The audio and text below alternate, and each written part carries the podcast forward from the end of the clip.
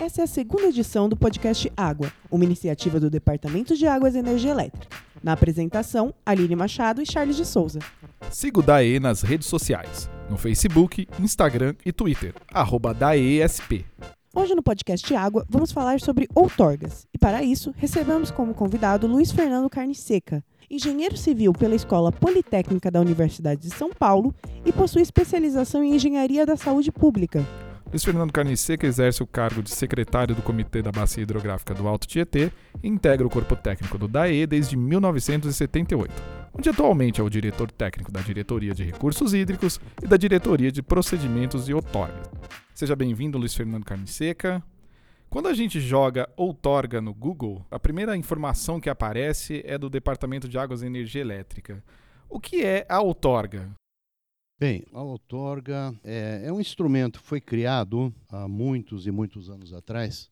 Inicialmente e historicamente um instrumento de cunho administrativo, criado basicamente por um decreto federal em 1934, e que significa que todo e qualquer, é, toda e qualquer utilização de recurso hídrico, de água, né? De água, vamos falar água em vez de recurso hídrico, pelo menos por enquanto.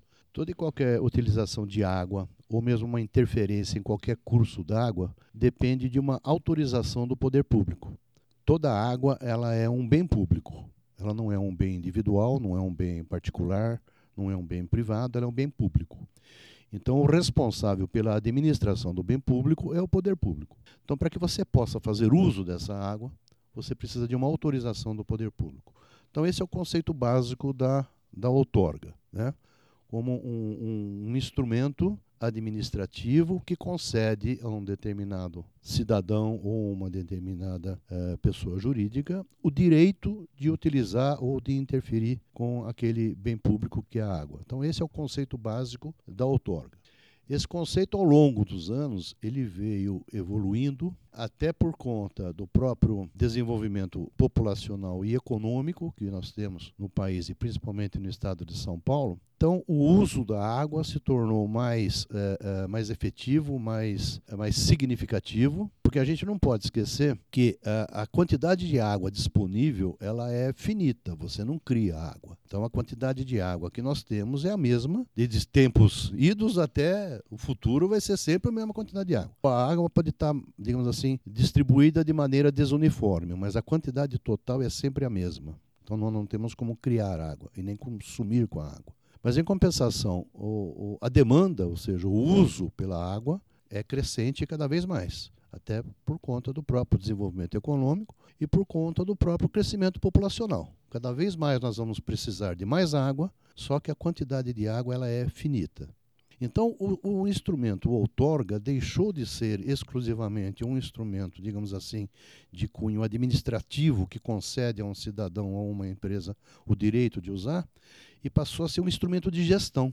Então, hoje, ele é conceituado, a outorga, como um instrumento de gestão, que é a forma que se tem de controlar o uso, de fiscalizar o uso e de verificar se aquele uso está sendo é, bem é, apropriado, se aquela água está sendo bem apropriada dentro do uso que se, que se pretende.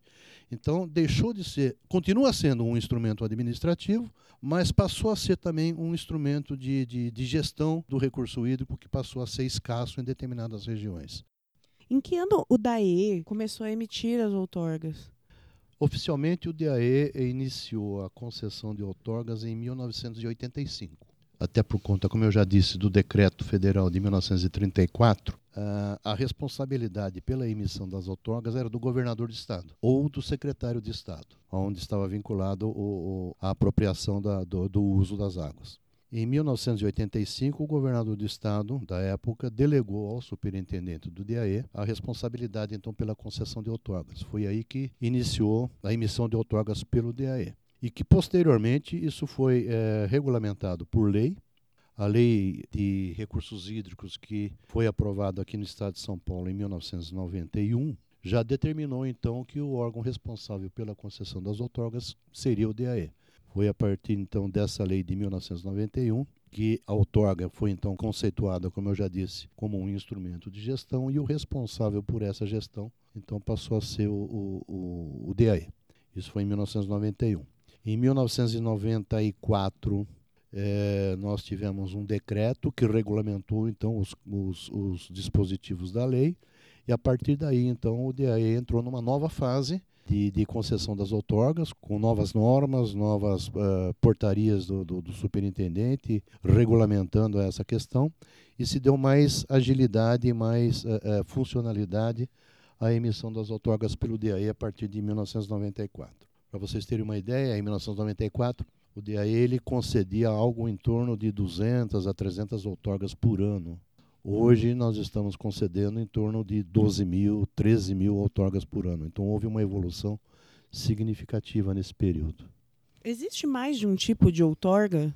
As outorgas elas são concedidas pela finalidade de uso. Então eu posso dizer que eu teria uh, duas classificações em termos de tipos de outorga. Então, uh, qualquer qualquer tipo de uso, qualquer uso que você faça da água, está é, sujeito à outorga. Então, um uso industrial, um abastecimento urbano, uma irrigação, uma perfuração de um poço para extração de água subterrânea, um barramento para uma regularização de vazões, ou mesmo para elevação de nível do rio para possibilitar uma captação, uma travessia, por exemplo, uma ponte, é, uma canalização de um córrego, todas essas, essas ações, essas atividades, elas estão sujeitas à outorga. Né? Então, dependendo do porte da intervenção, eu posso ter uma isenção da outorga, né? Uh, em função até, por exemplo, da, da, da vazão explorada, uh, ou eu posso ter realmente uma portaria que concede um direito de uso. Além disso, eu tenho tipos de outorga diferenciados pelo tipo de usuário. Então, se eu tenho um, um, usuário público, por exemplo, uma, uma entidade de utilidade pública, eu, eu, a outorga concedida é uma, é uma concessão, não é uma autorização. Quando é uma, uma utilização privada, é uma autorização. E qual é a diferença? A diferença é que na concessão eu tenho um prazo de validade dessa outorga de 10 anos. E na autorização o prazo é de apenas 5 anos. Então, toda e qualquer outorga ela tem um prazo de validade e necessita então ser renovada quando esse prazo é, é, é vencido, né? Então nós teríamos esses, esses, assim, esses tipos de, de outorga. Perfeito. Algum usuário ele não necessita de uma outorga? A princípio todos estão sujeitos. Pela legislação, todos estão sujeitos a, a solicitar uma autorização para qualquer intervenção. O que acontece é que o regulamento é, estabelecido pelo DAE é, nas suas portarias e nas suas instruções técnicas, é, faz uma distinção de grandes usuários, pequenos usuários, usos insignificantes. Né? Então, por exemplo, é, para uma captação é, no manancial superficial, está isento de outorga, não, não necessita de uma, de uma portaria de direito de uso, até 25 mil litros por dia, ou 25 metros cúbicos, um volume de 25 metros cúbicos por dia. Numa extração de água subterrânea, uh, esse limite é de 15 metros cúbicos por dia. Então, abaixo desses valores, eh, eu não, não, necessito de uma portaria de direito de uso, mas eu necessito de uma declaração de dispensa de outorga. Além disso, existem outros usos que realmente não, de, não, não necessitam é, nem da declaração de dispensa de, de outorga, basta um cadastro. Por exemplo, é, se eu vou perfurar um, alguns poços para fazer um rebaixamento de lençol freático para a construção de um edifício, isso é comum né, na, nas grandes cidades, é, essa perfuração não necessita de, nem de cadastro e nem da declaração de dispensa, desde que o empreendedor não vá utilizar aquela água para algum uso específico. Se ele está simplesmente rebaixando o lençol e jogando a água fora, dentro da, da, da, galeria de águas pluviais, não tem necessidade nenhuma, por exemplo, de, de, de solicitar outorga. Seria esse, então, o caso que muitas pessoas acabam vendo aquela água jorrando de dentro de condomínios, indo direto no meio-fio? Ah, sem dúvida. Seria essa, essa água que é que você normalmente correndo pela sarjeta. É a água de rebaixamento de lençol freático. Que às vezes as pessoas confundem com desperdício de água. É, né? exato, exato. Normalmente é, é, isso aí é um rebaixamento de lençol freático, em que eles acumulam a água durante o dia e depois é, liberam em determinado horário do. normalmente à noite. E Luiz Fernando, é, qual a importância para o Estado e até mesmo para a população de todo mundo ter a consciência que a outorga é realmente necessária? É, o Estado ele necessita conhecer os usos, necessita saber como que o recurso hídrico está sendo utilizado, se está sendo bem utilizado, porque ele, é, é, ao final, ele é o responsável pela administração desse recurso. Então o Estado ele tem todo o interesse em ter esse conhecimento e através da outorga isso é, é, é possível. Eu entendo que para o usuário também isso é importante e significativo e necessário, porque dá a ele, eu não vou dizer que uma garantia, mas dá a ele uma certa garantia de que ele tem aquele direito de uso perante um outro que não tem. Eu costumo usar uma certa analogia que não é assim bem apropriada para o caso, mas é, se você tem um carro, você precisa ter um licenciamento. Se você não tiver um licenciamento, você está irregular. O uso da água é a mesma coisa. Eu sou um usuário, eu preciso ter uma autorização para usar. Se eu não tiver essa autorização, eu estou irregular. Então eu tenho que buscar essa regularização. Então, se surge um momento de crise, por exemplo, onde eu tenho uma situação crítica de escassez e eu necessitar fazer um racionamento de uso, ou se eu necessitar bloquear uma determinada captação, não tenha dúvida que eu vou bloquear daquele que está irregular. O que está regular, ele permanece regular. Então, existe essa, vamos dizer assim, é, é, é vantagem, vamos chamar assim, para o usuário que se regulariza. Carne seca, conforme a gente foi conversando, deu para perceber que houve um aumento significativo no número de outorgas. Isso se deve à implantação da outorga eletrônica? É, é, nos últimos anos, sim, né? Mesmo porque a outorga eletrônica ela foi implantada há, há um ano atrás, né? Praticamente, ela se iniciou em março, né, de 2018, quando ela foi colocada no ar. E nesse último ano a gente já percebeu um aumento significativo na, na, na procura, até por conta das facilidades que a outorga eletrônica traz para o usuário.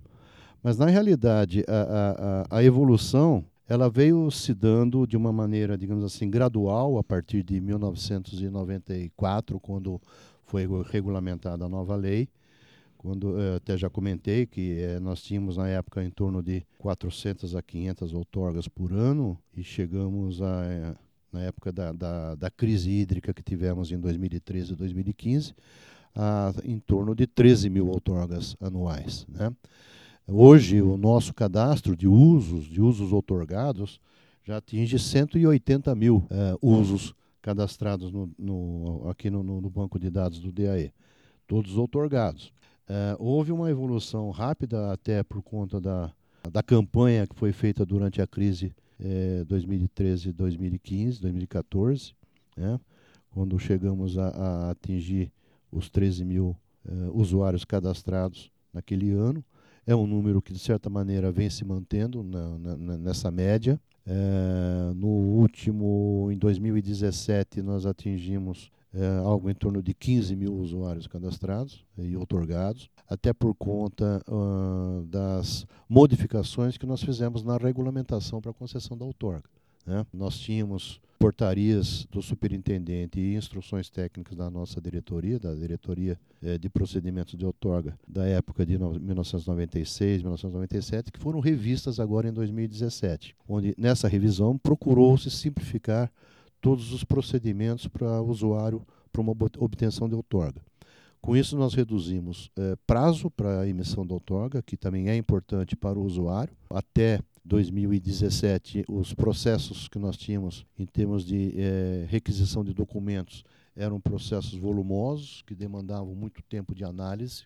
Então, com isso, o, o um processo chegava a tramitar por seis meses, sete meses, às vezes até um ano até a concessão da outorga. E hoje nós estamos emitindo outorga praticamente em 90 dias, praticamente 70% das outorgas hoje são concedidas em, em menos de 90 dias. E é fácil eu conseguir a outorga? O que, que eu preciso? Eu chegando hoje em casa, eu quero outorgar um poço que eu tenho no meu quintal, ou um empreendimento.